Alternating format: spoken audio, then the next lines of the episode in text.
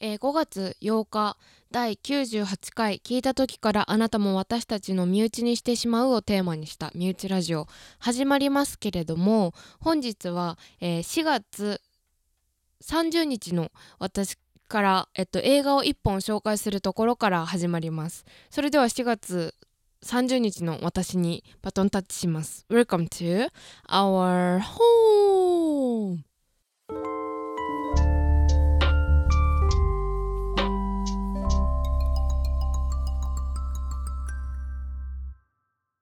4月30日まず1本目の「ウェルカムドールハウス」見終わりました。まず一発目一言感想を言うのならなんでこんなシナリオを作ったんだと思いますね。あのティーン映画っていう風に紹介していたと思うんですがあの中学生の女の子が主人公でですね主演がヘザー・マタラッツォっていう女優さんなんだけどこの彼女はですね、えー一番見たことある作品で言うと、えープリティプリンセスディズニーのアン・ハサウェイが主演のプリティプリンセスの、えっと、主人公のアン・ハサウェイの親友役の女の子で結構有名なあの女優さんですがその彼女が主人公でで3兄弟上に一番上にお兄ちゃんで自分が真ん中で1個下に可愛い妹がいるんですがその主人公の女の子はっていうとあのブサイクって呼ばれてて学校一のブサイクって呼ばれててもう全校生徒からいじめを受けてるのね。でロッカーも一人だけ汚くされてるしみんなから阻害されて前で喋ろうもんならみんなからブサイクブサイクっていうの言われるの。だからちょっとね95年なんだけどもう始まった時点で映像がガビガビなんですね。なんか70年くらいのガビガビだだからびっくりしたんだけどちょっとこれが普及してない理由がよく分かったというか、まあ、それそういう意味ではいい経験だったんだけどもう最後までその子に救いがなさすぎる。学校からいじめが受けていてで帰ってきてからも母親が娘ばっかりもう妹ばっかり可愛がるもんだから自分はちょっとでも妹にちょっかいを出そうもんならもうあの監禁される、まあ、あの外出禁止でねよくある。それされてあのもう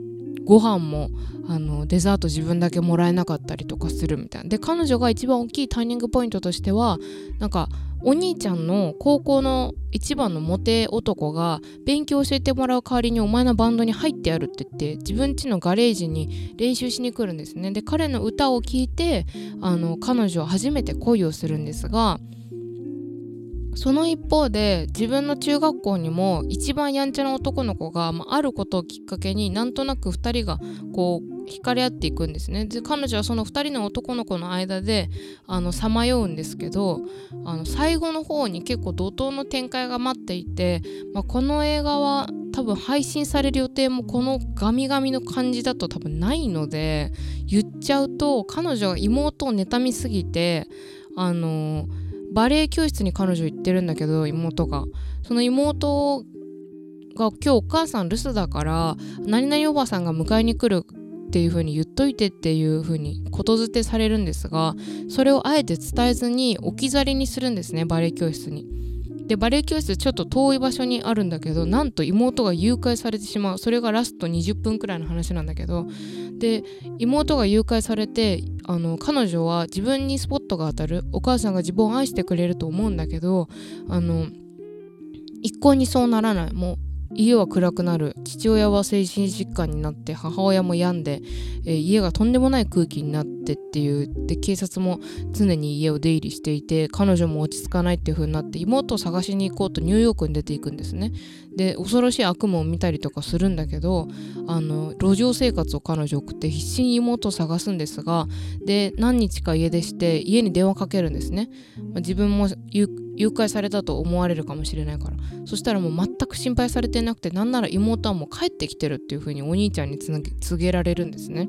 でお母さんが私のこと心配してるかもしれないからお母さんに代わってってお兄ちゃんに電話越しでニューヨークから言うんですけどいや今お母さんあの娘が帰ってきたっていうインタビューで忙しいからちょっとあの喋れないわって言って切られるんですね。でその女の子は帰ってきてあのみんなでその娘が妹が帰ってきた。で誘拐犯が、まあ、近所のおじさんが地下に閉じ込めてたっていう、まあ、最悪の、まあ、そこも結構胸くそ悪いんですけど。であの監禁してて捕まってでお母さんが帰ってきてよかったですみたいな。であの誘拐されてどういう状況だったの？あでもお菓子とかもらって結構楽しかった夫婦みたいな。VTR をみんなで見てあの談笑してでその子は「私は幸せになれるの?」って言って終わるんですよ。最悪。もうなんかその子ずっと幸せになれないし結局。なんか何を見つけるでもなくこう憂さ晴らしをなんかでかいことしてやるみたいなことでもなく本当に暗い気持ちになりました。なのであまりおすすめはしないんですが唯一この映画でおすすめできるポイントは私が雑誌で見た時もおすすめされてたんだけどやっぱ95年90年代のアメリカのファッションが本当に可愛いです。あの主人公の彼女のあのファッションがあの三千と輝いている彼女だけ服装があの可愛くてすごいおしゃれで一家誰もそんな感じの格好してないのにあの手編みのお花がいっぱいついたセーターを着てたりとかあの素材違いのあのものがこう何ていうの縫い合わさってるトップスとかワンピースを着てたりとかあの胸元がシースルーになってたりとかすんごい可愛い服を着てるので本当に日本人で言うとペコちゃんみたいな。あの格好の、あのー主人公なのでそのファッションを見るっていう点ではすごく可愛くてテンションが上がりました。あとその彼女の主人公の女優さんのあの何とも言えない冴えない女の子の演技が本当に上手なのであの彼女がその惚れてる高校生の男の子の歌に乗ってるシーンがあるんですけどその動きは本当にバカ笑った。なのでその踊りを車のあの何て言うんだっけボンネットに乗ってあの揺れるんですけどその揺れ方があの奇妙すぎて最高だったのであのそれは本当に彼女は天性の あの才能に恵まれているというかユーモアがやばかったので、まあ、この映画、え10点でつけるんだったら、まあ、5点はちょっと少ないから10点でつけるんだったら、えー、3.6点っていう感じでした。ではまた後日の自分につなげます。どうぞ。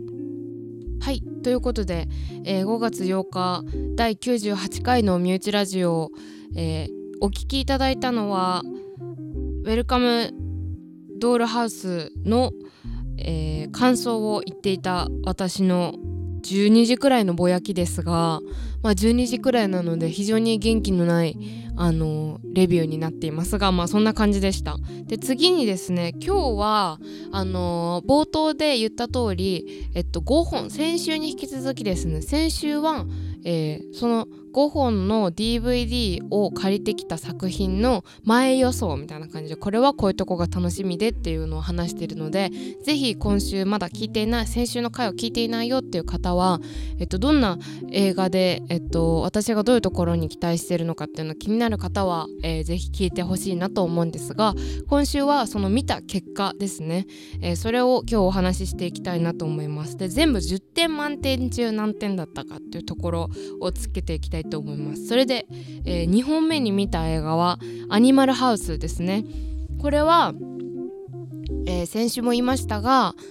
1本5本中、えー、全てサブスクの配信がしていないものというのが条件でレンタルの条件で。で2つ目に4本5本中1本だけはえー、DVD ショップで直感でなんかこう面白そうだなと思ったものを選ぶっていうルールがあるんですが、えー、それに基づいて選出されたのがこの、えー、ジョン・ベルーシが主演初出演映画初出演をした「アニマルハウス」という109分のコメディになります。これ79年の作品で、まあ、あの全然さっきの「ウェルカム・ドールハウス」も一緒であの、まあ、かなり古いこうジャミジャミした感じの写りなのであんまりなんかこう綺麗にされてない感じの古い映画なんですけどこれはですね10点満点中10点です。もうこれ先に言わせていただく。もう本当に最高の映画でした。なんかねこれ私のあの好みっていうことがまず一つあるんですけどあの舞台が、えー、大学ある大学なんですが2つの派閥というか、えー、なんだろうサークルがあるんですね。でその男の子のサークルの中に、まあ、そのアメリカの大学ってちょっと多分日本のサークルとは同好会みたいなのとは違くてなんかこう名前がついたあの何ていうのはクラブっていうのがあるんですね。で私がそのクラブの仕組みを知ったのは、えっと、モンスターズインクのユニバーシティの、えっと、マイクとサリーがどうやってこうコンビを組むことになったのかっていうあのやつで初めてそのクラブが出てくるんですね。で大学ごとにウーズマカッパとかそのなんか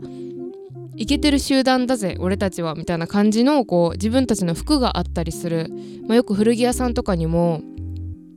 大学の名前が書いてあるあのものとかクラブの名前が書いてあるスウェットとかがあの売ってたりすると思うんだけど多分なんかそういうのの感じでこう派閥1個の派閥みたいな感じであるのかな。まあそこは分かんないんだけどその派閥が2つあるんですね。で1つはま校長先生がバックについている、まあ、優等生集団みたいな、まあ、イケイケのところでえっとなんかこう訓練ぶなんだ軍事系のこう訓練をめっちゃしてるっていうか。でもう一個の方がこのジョン・ベルーシーが所属しているクラブでもうこのクラブ本当にめちゃくちゃやるんですね。であまりにも毎回毎回めちゃくちゃが過ぎるので彼らをあのクラブを解散させるだけじゃなくて全員退学させようっていうのを校長もグルで動くっていうそのクラブ対クラブの話みたいな感じなんですけどお互いがあの潰し潰し合うじゃないけどこう一方的にいろんな権力を使って潰してこようとするんだけどなんとかこうめちゃくちゃな作戦で抗いまくるっていう映画なんですね。でこれ何がさ面白かったかってもうこのめちゃくちゃ具合も本当に面白くて例えば、えっと、ゴルフゴルフの練習を学校の校庭でしてガラスを割りまくる。本当にこの映画はあのガラス割りまくり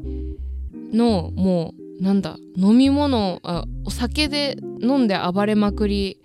の物捨てまくりもうポイ捨てしまくりもた多分日本では絶対無理な感じでもう本当にゴミも捨てまくりでもう本当汚いんですね。なんですけどもう本当に痛快で爽快で最高っていう感じで。例えばそのゴルフ、えー、どこでもね練習するんですよ彼らは。で校庭でね横で隣のそのクラブがこう軍なんだろうあれ何してんだろう軍隊の整列みたいなのをしてんですよ。それでその練習をしてるところの横でねゴルフの練習をしてで横でパンって打つんですよ。で当然打ったら、まあ、校庭の校舎のねガラスを割って突き破ってどっか行っちゃうんですね。でどっか行った先っていうのがその大学のおばあちゃんが料理作ってるとこのスープの中にポチャンって入っちゃってでそのおばあちゃんが何も気にせずに卒に学食に出して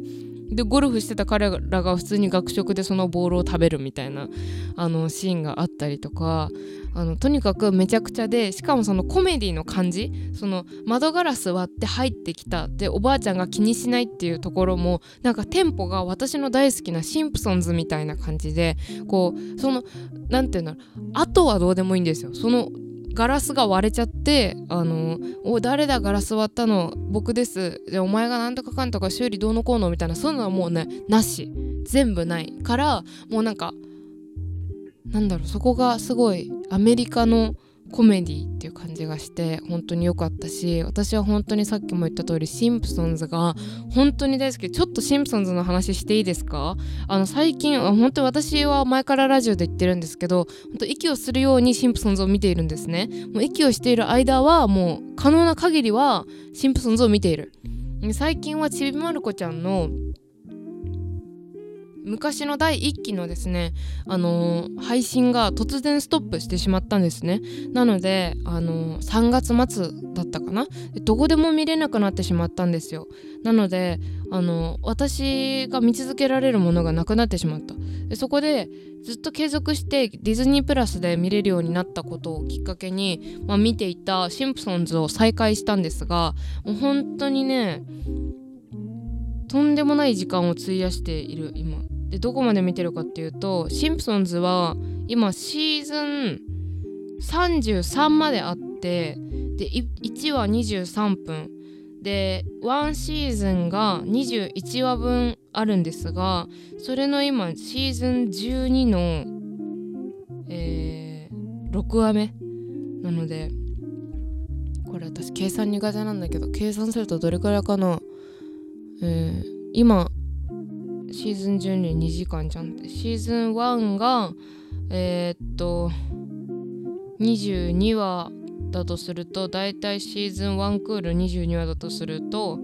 あまあもうちょっと計算できないんですけど途方もない数を見てしまっても後戻りができない。のであの本当に内容も内容なのでね本当にまあくだらないと言っちゃえばくだらないんですよ。で一回なんかこれをなんとか英語を学習するために使おうかなとか思ってなんかこうもう一回同じ話を英語で見たりしたんだけどなんかもう一回見るような内容じゃないよなとか思っちゃってなんかあのやめちゃったりしてしたのでであのすごいあの声優さんも豪華なんですよね。ちょい役であの波平さんの昔の声優さんが出てきたりとかあの堀内健さん私大好きなんですけどあのブラッド・ピットとかの日本語吹き替えをよくやってらっしゃる方なんだけどね。で今もゴールデンカムイが来週から、えーまちょうどこのラジオ公開される日かな？から、えーと、ついに新しい、えー、シーズンの最新話が、はいえーと、公開されるんですがその、えーと、今シーズンからの出てくる菊田総務長っていう、えー、とキャラクターも私が大好きなキャラクターなんですがその声優さんもあの堀内健優さんっていう方があのされていてで堀内健優さんってねあの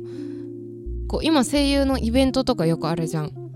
アニメの中の人がみんな出てきて作品の魅力を語るだけじゃなくてなんかこの意外な関係性だったりとかプライベートのことも話すみたいなこの声優がアイドル的人気をこう出るようになった。その中の人が出てきて喋るのを舞台としてこうイベントとして成立させるみたいなのなのを初めてやったのが堀内健さんなんですよね。なのでなんかこうアイドル声優っていう言い方が合ってるのか分かんないけどその裏の人裏方の人が表の人としてこう出てきておしゃべりするのでキャーって言われた走りが堀内健さんなんですよね。なのですごいそのおしゃべりの上手な感じとかも大好きなんですけどなんかそのシンプソンズから離れられないっていう私をこのアニマルハウスはですね。ぐっとこのコメディのあの痛快な感じでつかまれました。でこう音楽もすごい良くてなんかねディズニーみたいにこう動きに合わせた雰囲気の音楽をやってくるまあ忍び足だったらこうちょっとなんか弦楽器をこう静かにこうウィーウィーみたいな感じでこうするみたいなあるあるじゃんそういうの。あのディズニーの演出に。そういうのがあったりしてまあ遊び心もすごいあるしラストシーンがもうとにかく最高でで最後なんかアメリカングラフティのエンディングみたいになるんですよ。アメリカングラフティってあのベトナム戦争の、えー、前の話なんかこう若者の話でマジずっと車乗って喋ってる映画なんですけどあのめちゃくちゃ簡単に言うとねもっといろいろあるんですけど本当にずっと車乗ってるんですよみんな。車の中に乗りながら車から車へ喋りかけて車の中でまた喋るみたいな映画なんですけど最後すごい自由にやってた若者たちが、まあ、ベトナム戦争で亡くなったりとかそれぞれどういう亡くなり方をしてみたいなのが1枚ずつ写真みたいな風に出てきてこう何ともあの明るい時時間は何だったんだっていうくらい全て戦争に失われてしまうみたいなしまったんだみたいなこ味わったことのない虚無感みたいなのに襲われるんですけどなんかねあの種類は違えどもちろんこれはゴテゴテのコメディだしゴテゴテのっていうか、まあ、痛快コメディだしあの違う種類は違うんだけどあのラストそうアメリカングラフィティみたいな終わり方をするんですよね。なのであのそこもまた面白いというかすごい良かったですね。ということであのちょっとなこれね今日5本紹介しないといけないからもう1本次いきますね。で次に見たのが、まあ、これ邦画になります。ブルーという2001年私が生まれた年の作品ですがえこれはあのねあのウェルカムドールハウスと一緒で本当になんでこんな話なんだなんでこんなシナリオなんだ、まあ、漫画が原作なのでどこまで漫画に忠実なのかっていう話は置いといてあのー、まあ漫画だしな映画だしなと思いながら見たんですけど何せこの時代の邦画っていうか、まあ、邦画全体的にそうだと思うんだけどなんかこう暗暗いしその学生が平気で教師と関係を持ってたりとかえっとこう遠行してたりとかそういうのが当たり前だよみたいな感じの風潮あるじゃないですか。あの日本の学生ものって。こういろんなキャラクターを描く上であのそういうやんちゃな子もそういう種類のやんちゃな子もいるようだったりとかなんかこう当たり前にそういう風になんかこう初めてをあげちゃったよみたいなこうシーンがあるみたいな。そういうのすっごい嫌でなんかなんだろうな。あのー、まあ単純に邦画があんまり好きじゃないっていうのはあるんですけどなんでなんかそれをめっちゃ美しいでしょみたいな感じでやられないといけない。まあそういう映画だったんですよね。でこのど簡単にあらすじを言うとですね高校3年生のあのなんとなくまあ日常を過ごしてるかやこちゃんっていう女の子がいるんですけどまあ片田舎というか、まあ、田舎でもないかな。ちょっと電車乗ったら街中に行けるようなとこに住んでるんですけど、まあ、彼女がえっとねあん、えっと、テスト中にふと中庭を見ると救急車で運ばれている女の子がいることに気づくんですね。でその女の子がもう一人の主人公まさみちゃんなんですがその2人の物語になるんですよね。で救急車って言ってもこう音を立ててこなかったのでテスト中だし誰も気づいていなくてあの窓際のかやこちゃんだけが気づいていたんですね。でその、まあ、秘密というかそれを持ちながら、えー、雅子ちゃんあまさこちゃんじゃないまさみちゃんと仲良くなるんですね。でかやこちゃんはもう自分が何者なのかもわからない。受験もどうするかわかんない。将来もわかんない。なんか好きな人もできたことないしあんまりなんか興味あることもないみたいな感じでとにかく喋らない子なんですよね。でなんか合コンに連れて行かれるんですけどあの周りの女の子はなんかキャピキャピ話していてもその自分は喋れない。で男の子に喋りかけられても喋らない。もうそれを一貫してるようなかっこいい女の子なんですけどあのまさみちゃんに出会ってからあのまさみちゃんってちょっと大人っぽい子でこう謎が多いんですねでクラスメートなのに同じクラスの子も名前も知らなかったような子で、まあ、結構あの外にふらついていてこう都心に出て一人で遊びに大人と遊んだりとかする姿を見て彼女もちょっと自分もそういうことしてみようかなと思って合コンで、え男の子とそういう仲になったりしてみるんですね。でかやこちゃんはそういうことしてみるんだけどなんだかしっくりこない。でそこで彼女は何に気づくかっていうとまさみちゃんが好きなんだっていうことに気づくんですよね。でまさみちゃんとえっと仲良くなる先でそういうなんか自分はまさみちゃんのことが好きなんだっていうことをあの気づいていってでそのそこの美しさっていうのすごくあるんですよね。高校生ですごい制服もあのいわゆるもうコスプレとかであるような制服ではなくてあのリボンもついていなければあのチェック柄もついてない。もう白と黒だけで黒のブラウスに黒のスカート。でみんなスカートも長いしあの襟が丸くてとても可愛い制服なんですがもうその制服のにはこう関係ないくらいこうみんな結構ギラギラした生活を送ってるんですね。さっき合コンの話が出てきたと思うんだけどそれもあの成人してる男の子と普通に合コンするんですよね高校生が。でその辺とか簡単にこう合コンセッティングしてくる友達とかなんかやっちゃいなよ行っちゃいなよ飲んじゃいなよみたいな。もう簡単にみんなお酒も飲んでるしみたいな。で私そのなんかそのかんお酒飲んでるの当たり前みたいななんかのもなんかなんでと思うしなんだろうなんかすごい頭悪い高校っていう感じでもないんですよ。みんなおとなしく授業聞いてるしあのー、学校も普通におとなしくているのになんかそれは当たり前だよねみたいな感じの風習みたいな。でそこにあのー、すごく綺麗なかやこちゃんがどんどん巻き込まれていく感じもすごいモヤモヤするしでそのまさみちゃんはなんで救急車に運ばれたかっていうのもちょっと大きめの秘密があるんですねでそれは結構自分で一人で都会に出て行って大人と遊ぶっていうことが言ったと思うんだけどまあ大体予想してもらえる範囲の範囲っていうかまあ結構すごいことをやってるんですねまさみちゃんは。でどんどん離れていってしまうんですがあのなんかそのまさみちゃんもまさみちゃんだしなんか誰にも共感できなければまあ、まず共感できるところを探るじゃん感情移入したいから。それもできなかったしあのシナリオもなんかそうやってみんな無理して大人になったらできることをやっちゃいけない年でわざわざやってその楽しさに溺れている。それがかっこいいと思ってるみたいなのもなんかすごい自分的にはなんか結構許せないっていうかなんかこうなんだそれって思っちゃってすっごい嫌だったんですよね。なのであのすごい長年見たかった映画でなかなか置いている店舗がなかったのであのやっと見れた映画で期待値が高かったっていうのもそうなんですがもうそのなんか遠行とか未成年飲酒とかをこう当たり前にこう映画であれ容認する容認するんであればもっとかっこよくやってほしかったなっていうか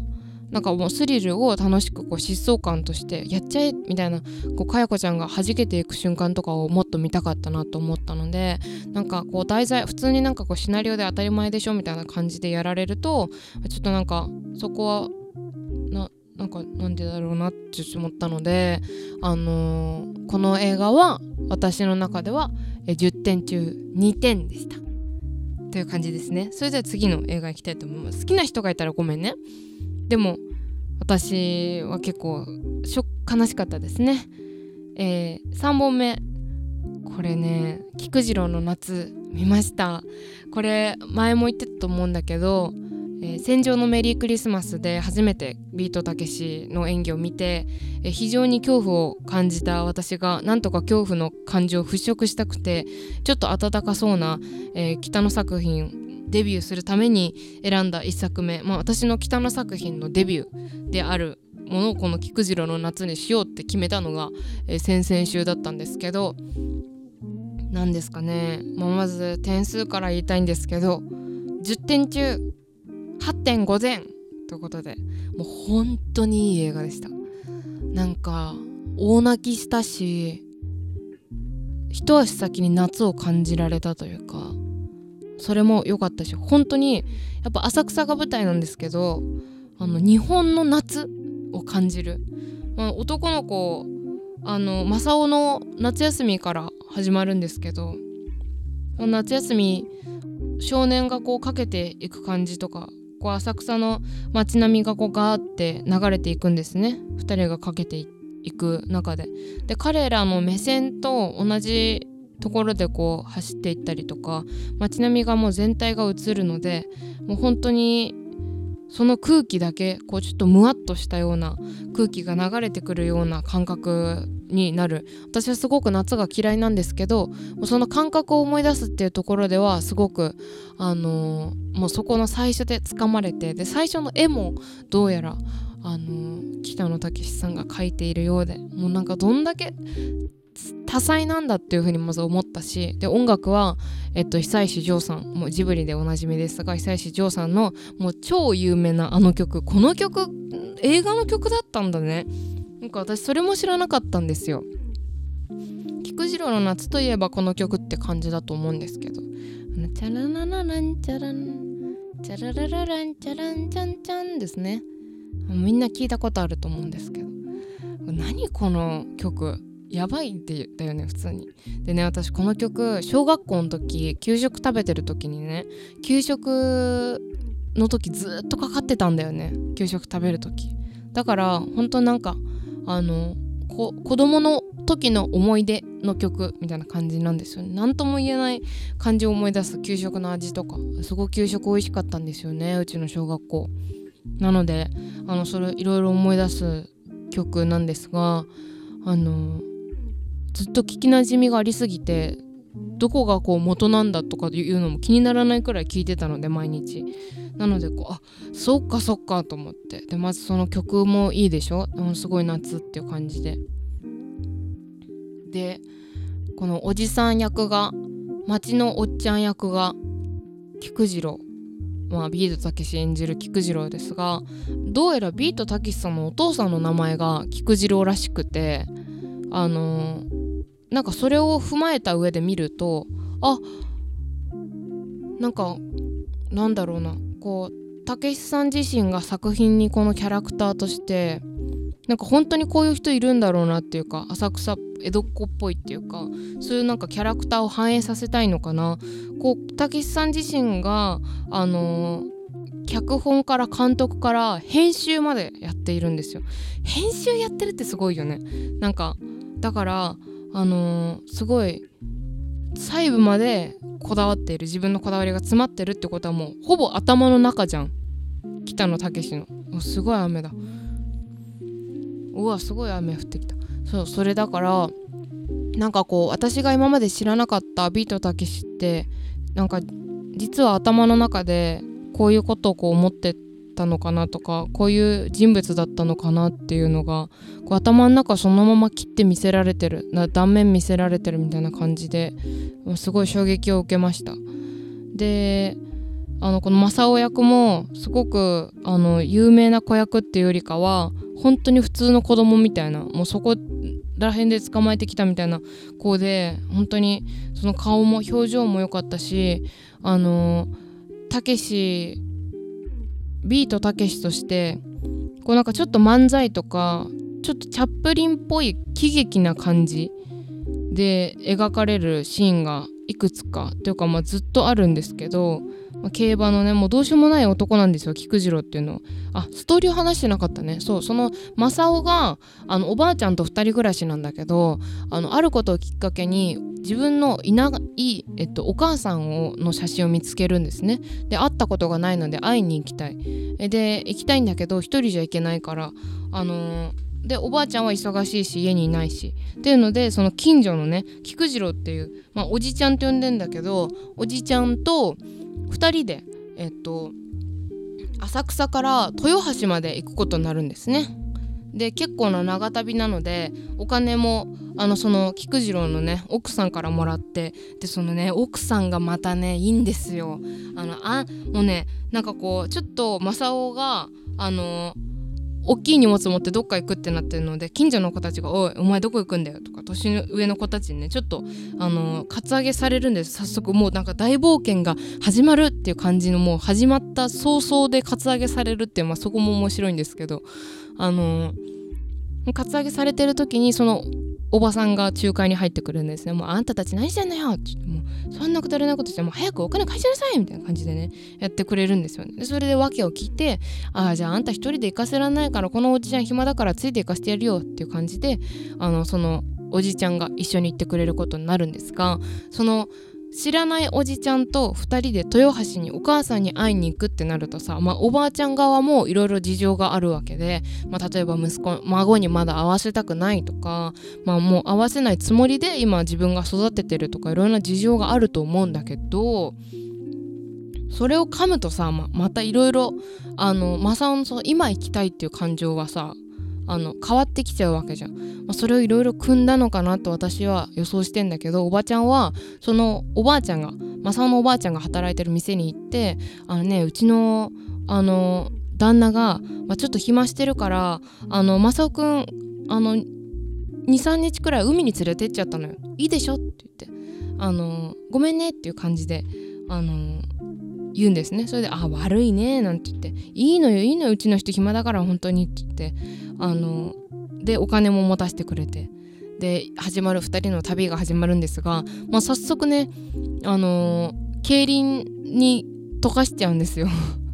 でもうお金がなくなってヒッチハイクしたりしてなんとかこうたどりたどり着く。でたどり着くまでの道中がやっぱいろんな人に出会ったりとかしてそこたけし軍団たけし軍団の人が出てきたりとかビートきよしがフラッと出てきてこう思わぬ形で2ビートがこう実現して2人のこう漫才のような掛け合いが見られたりしてですね。なんかそのちょっとアドリブなんだろうなっていうところとかがいっぱいあったりとかもう本当にビートたけしのユーモアが今まで私分かんなかったんですけどあのだって今のさテレビでさビートたけし見るって言ってもさなんかさあのなんだ火薬火薬だなんかキャラクターいるじゃん。なんかそういう爆発させたりとかさあのリア若手芸人にリアクションさせたりとかいうところでしか見れないからさこの人がどういうお笑いやってきたのかなんてさ見分かんないわけじゃん。そのたけちゃんマンとかさその名前しか聞いたことないしあのパーデンネンとかはさんまちゃんだけどなんか私はちっちゃい時ドリフしか見てなかったのであの本当にそういう伝えで借りてね。だからそのビートたけしのお笑いっていうのがなんか何どういうとこが面白いんだろうってよく分かんなかったのね。だけどあのこの映画ですごい面白い。本当になんかシンプルにあのお笑いの部分ですごい笑ったのが楽しかったし見てて。でねこの菊次郎のキャラクターも本当にいいんですよね。こう何て言うんだろうな。ビートたけしはなんかこうマサここに出てくる登場人物って、まあ、いろんな人がいるんですけどみんな子供に優しいんですよ。そこだけは本当にあの一貫しているというかだからそれがねなんかそれがなんかビートたけし言いたかったのかなとかなんか何が言いたかったのか必死に汲み取りそう汲み取ろうとしすぎちゃったんですけどあのそこがねすごく良かったです。やっぱ大人が子供に優しいっていうのはいいね。どうした？どうしたらそんなとこになんとかなんかしてどうしたんだみたいな感じでみんなこう世話を焼いてくれる感じが本当に人情としてもすごく良かったし物語としてもこう正雄がお母さんに会えたのかどうかっていうところも皆さんにぜひ見てほしいし見た人はもう本当に感想を教えてほしい。くらいもう本当に私は大泣きしました。うん。終わり方も本当に良かったしこのたけしのまあ菊次郎のあの正雄にこう向ける優しさの形が本当にいろいろなんですけど本当に高くて、まあ、ただの泣かせにお涙ちょうだいとかハートフルなものみたいな感じでなんか予告はちょっとそういう風になってたんですよ。予告も特典映像であったので見てみたんですがなんかちょっと笑ってちょっと泣いてみたいなこの夏冒険が始まりますみたいな感じであのそういうのそういうんじゃなかったなと思いながら見てたんだけど。なのでそのなんかこう人の温かみで泣くみたいなのがあのあとやっぱあと子供の涙はやっぱりこう胸がね締め付けられる部分がありますけど。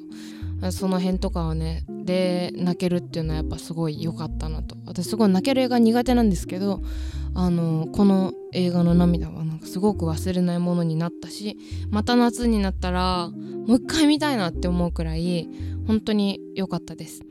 ただなんでえっと、1.5点引いたかっていうと、えっと、途中にあのなんかこう幻幻想じゃないけど夢の中みたいなシーンがいくつか出てくるんですよね。でなんかこう音楽が流れてこう独創的なダンスだったりとかっていうのがあるんですけど、まあ、それはいいんだけどさあのそれも表現方法だと思うしでも一つね白塗りの全身白塗りの人が、まあ、コンテンポラリーっぽいダンスを踊るシーンがあるんですけどあのねそのなんか母親に聞いたら一時期そういう白塗りでダンスをするみたいな集団があのいたらしいんですよね。で私あのちっちゃい時から本当に白塗りの人が本当にトラウマででなんでかっていうとまあそのに物心ついた時にあの父親の同僚の人がえっと岡尾さんっていう紙でと割り箸で作った人形を私にプレゼントしたんですけどもうそれが本当怖くてしょうがなくて本当に可愛いとは言えない見た目なんですよ。でそれが私が怖がることをあの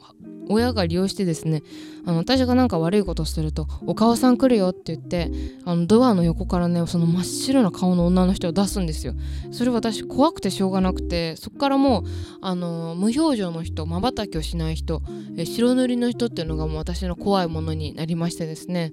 あの例えばホラー映画で言ったら「呪音の正雄」とかね。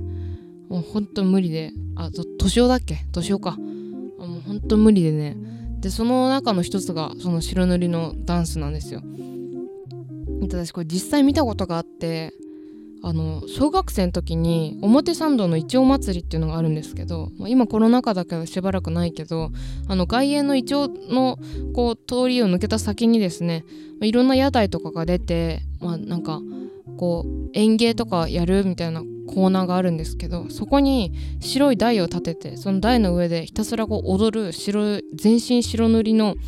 なんかほぼ裸の人がいたんですね。でその人がなんかねたまに観客をびっくりさせようとしてんのか分かんないけどこっちに降りてきてバーって走ったり追いかけてきたりするんですよ。で私そのちっちゃい子だからか分かんないけどその追いかけられたんですよ。その白い塗りのおじおじさんに。でもそれがもうこ怖いじゃん普通に。でだから本当にもうトラウマでそれがもう記憶が鮮やかに残ってるんですよ。なのでそれがね登場したのでうわさもう久々見たよっていう感じでもう本当に最悪ですね。もうそれがあのめちゃくちゃ個人的な理由なんですけどそれが出てきたので 1.5点を引いたっていう感じです。ということであの菊次郎の夏めちゃくちゃいい映画でした。最高でした。もう本当に最高の方が本当に本当にありがとうございましたっていう感じです。最後の1本がびっくりボースキですね。これも面白かった。やだ。UNEXT で見放題になってるんですけど出たよ。本当に私 DVD 借りるとねなんかその借りた映画がねその日からなんかその日に偶然ねあの NHK プレミアムでなんか映画やってたりとかさあの見放題が開始したりするんですよ。ずっと DVD しかなかったのに。今それが起こりました。えー、これは、えー、監督脚本が公園兄弟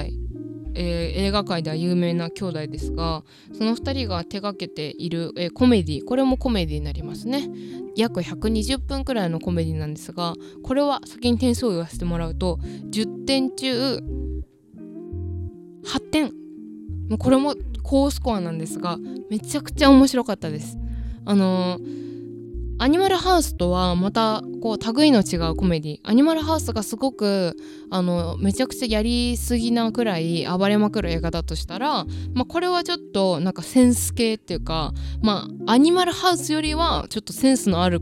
こうユーモアを見せられた感じ。なんだけど、まあ、全然くだらなくて本当に面白いんですけど、まあ、なんか私なんかあんまりコメディをくだらないの一言で片付けるのあんま好きじゃないんですけどね。でもこの映画は本当に面白かったです。でこれねどういう話かっていうとあの本当に冴えないもう何の働きもしないで毎日ボーリングばっかりしてるリボースキって男がいるんですけど、まあ、彼がお風呂に入ってたら突然ヤクザがうちに来るんですよ。でもう家の中めちゃくちゃにされて自分もなんか殺されかけるのね。であの絨毯におしっこされるんですよ。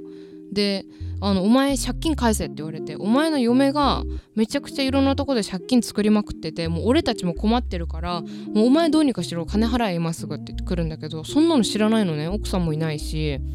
誰のこと言ってんだ。マジで。あのー人違いだって言うんだけど「いやお前リボー好きだろ」みたいな「え俺リボー好きだけどでも別のリボー好きだよ」みたいな感じ。で、まあ、リボー好きっていう名前が珍しいからその別のリボー好きと勘違いされるんですね。でそのもう一人のリボー好きっていうのがめちゃくちゃ大富豪のリボー好きなんですよね。でそれがこのタイトルにもあるビッグリボー好きっていうこう大きいねあのめっちゃででかいリボー好き、まあ、あの体はでかくないんだけどめっちゃおじいちゃんのねあのーリボースキなんですけどその若い奥さんがあのなんかこう満たされない欲求でお金があるのに別のところで借金しまくってもうめちゃくちゃやってるのをあの勘違いされてあの自分の家の絨毯におしっこを引っ掛けられたのをあの腹を立てたリボースキがですねその本人のビッグリボースキの方にあのこの絨毯を弁償しろっていう風にあの言いに行くっていうのが最初なんですけどその言いに行ったらめちゃくちゃ逆ギレされてこっちが全部被害に遭ってるのに。だからなんとかそいつに報復してやろうっていう映画なんですね。だからいろんな方面から頑張るんだけどこのリボースキとえっとね太ったもうボーリング仲間がいるんですね。太ったボーリング仲間1人、まあ、えっとねサングラスのもう明らかに面白いことしそうな人と友達とえっとちょっとバカな友達のこの3人であのいろんなことをめちゃくちゃしていってなんとかこうビッグリボースキーにこう金を払わせるっていうところからまあいろいろはちゃめちゃな展開になっていくっていう映画なんですがなんかね、まあ、このキャラクターが面白いですよね。まずジョン・グッドマン演じるウォルターとえっと大好きなスティーブ・ブシェミが演じるえっとドナルドですね。この3人が面白いんですがこれね最後あの何何が起こったか言わないんだけどあのロードムービーみたいな終わり方になるんですよ。でこれねコメディとしてこのびっくりボースキーなんかするっていうゴールがあってそこに綺麗に行くかっていうとそうじゃなくてもうとにかくいろんなことに手を出してでその太ったやつがあのもうなんか俺は元ベトナム軍なんだぞとか言ってなんかいろいろ喧嘩をねすぐふっかけようとしちゃうの。それでもう計画がだだしになったりするんですよ。もうそれも超面白いんだけどそうやってなんかこういろんな方向にねあの手出すんだけど全部うまくいかないの。でその中で最後どうなるのかっていう感じだからこう一本道っていうよりかはもういろんな道に行って行って行きまくった先に何があるのかっていう感じなんだけどあのー、まあその最後めっちゃ面白いんですよ。めっちゃ面白いんだけどロードムービーみたいにこうまるで一本道を行ったかのようなこ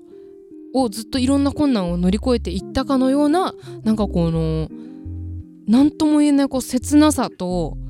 寂しさが残ってこうロードムービーコメディじゃなくてロードムービーを見終わった後の達成感ってあるじゃん。なんかこうあの一人の人生を見たというかなんかそれまあそれはちょっと言い過ぎなんだけどそれくらいのなんかこう何とも言えない切なさがあるコメディなんですよね。なので物語がすごくしっかりしてるかって言われるとまあなんかちょっと出来たてなんだろうなっていうくらいの頃の CG とかが出てきたりとか、まあ、その辺の演出とかもめっちゃ面白いんだけどあの場面の切り替わり方とかもめっちゃ面白いんだけどなんかそのセリフとかいろんな魅力も含めてその終わり方が結構意外な方向に進んだのでしかもそれが全然無理やりじゃなかった。まあ無理やりだったのかな。まあそんな違和感はなかったのでその終わり方の意外性も含めてとっても良かったので、えー、これは10点中8点にしました、まあ、そのいろんな道に行き過ぎてあの今何何中なんだっけこれっていうのがちょっと分かんなくなっちゃったので、えー、10点中10点ではなくて8点にしたんですがでこの映画本当に面白かったです。コメディ要素としても面白いしすごくなんかお下劣かって言われたらお下劣も全然やりすぎてないのであのちょっとなんかたまにさゲロとかさあのは吐きすぎとかさあのちょっとやりすぎぶちまけすぎみたいな時あるじゃん。あとなんか女の人が脱ぎすぎとかさあるけどなんかそういうのも全然なくて本当なのであの言葉で面白いっていう感じだったのであのユーモアがある。楽しい。本当に見てて楽しかったのであの皆さんにもぜひおすすめできる映画かなと思います。この映画 UNEXT になんか今週とか先週くらいから配信になったみたいなんで見てください。本当に腹立つわこういうの。やっと見たのにさ見放題始まる感じ。私のことなんか見てる見てます ?UNEXT さん。あの私のラジオ聞いてなんかあの借りたらしいから見放題にしてやろうぜって言ってしてますかしてないですよね。お願いしますよ本当に。という感じで。まあでも皆さんにねおすすめしていく上であの見放題になったっていうのはねあのままた皆さんに見てもらえる機会があるということなのであのぜひ UNEXT でこのびっくりボースキー見てみてください。ぜひ面白いあぜひっていうかあの友達と見ても面白い映画だと思うのであのすごくおすすめです。でこの公園兄弟のあの作品集みたいなのでうちの母親がですね当時この「びっくりボースキ」が公開されてた時に映画館で見たらしいんですよこの作品をなんか私的にそれもかなりあのレアで羨ましいなと思うんですけどなのでこの公園兄弟の作品ももうパリジュテームとか私は大好きな映画この彼ら関わってますがもうその他の作品もいろいろ見てみようかなと思います。ファーゴとか。それで言うとあのこのスティーブ・ブシェミはこの公園兄弟のあの定番キャストという感じなのであのまだまだ見ていかないといけないなっていう感じなんですけど、まあ、とにかくこのチェーンソーマンからあの見てみようと思って、まあ、この該当するねあのオマージュされてたシーンもしっかりと目撃しましたので、えぜひチェーンソーマンが好きな人もですねこの作品を見てどこがオマージュシーンになっているのかもうめちゃくちゃ面白いシーンで来るのでそこも、えっと、もう一つ楽しみ方の一つなのかなと思うのでぜひ見てみてください。ということでですね今回の DVD 祭りいかがだったでしょうか？ウェルカムドールハウスが1本目に始まり2本目がアニマルハウス、まあ、ハウスハウスときて3本目はブルー4本目は菊次郎の夏5本目はびっくりボースキという感じでまあ、結構今回はコメディが多めであの名作と隠れた名作と隠れるべきである名作というか、まあ、隠れて埋もれてしまってしょうがないのかなという名作なんかもあの見れたりしたのでですね。今回はこう、まあ、当たりと外れっていう言い方はあんまり良くないっていうかあの好きじゃないんですけど、まあ、人のそれぞれなんで。ただあのいい悪いが自分の中でこう、まあ、よりはっきりしてきたな。こう映画の好みがはっきりしてきたなと思いました。皆さんも久々に TSUTAYA なんかで足を運んでですね、えー、なんかこうサブスクがないようなニッチな作品を借りて見てみるのいかがかなと思います。びっくりボースキは UNEXT で配信があるので加入している方はぜひ見てみてください、えー、また映画の感想最近見た映画、えー、好きな映画みんなが一番好きな映画だったりとか、えー、そういうのもすっごく気になるので、えそれをぜひ教えてもらえたらなと思います。また番組に関する、えご意見ご感想また、えっと、私に対してのあの質問やご相談なんかもあったらお待ちしております。あるかな？あったら嬉しいな。なんかそういう話をちょっとしたいですね。えそういうのもあったら送ってもらえたらなと思います。来週ねあのー、あ来週誕生日。私来週22歳になります。来週の配信あそうだだから今日そうじゃん。21歳最後の身内ラジオだ。なんか汗かいてきちゃった。すっごいドキドキする。誕生日の前ってみんなドキドキしない？どうですか？年取るのってすっごいドキドキしないですか？もうすっごいドキドキしてきてもう焦る。うわめっちゃ焦ってきた。どうしよう。あとしようか。何しようかな。うわということでなんかお祝いメッセージを待ってます。ずうずうしいけど、えー、お便りの宛先を言いますね。レター .to.aco.gmail.com レター .to.aco.gmail.com レターの綴りは letter.to.ako.gmail.com 綴りは全部小文字で単語の間に記号のドットをお忘れなく、えー、このラジオを聴いてくださっている方エピソードの概要欄や、えー、ラジオの概要欄からもそのままポチッと押してメールフォームに飛べるところがあるのでぜひメールアドレス色の変わっているところを押して気軽にメールを送っていただけたらなと思います、えー、ぜひ皆様のメールお待ちしております。お待ちしてますか？本当に待ってます。本当にあの待ってます。お願いします。えー、インスタグラムの方も URL を貼っているので気になる方がいたらぜひ覗いてフォローをポチッと押してもらえたらなと思います。それではまた来週。22 22歳だって。22歳の私に会いに来てください。それではまた来週。バイバーイ。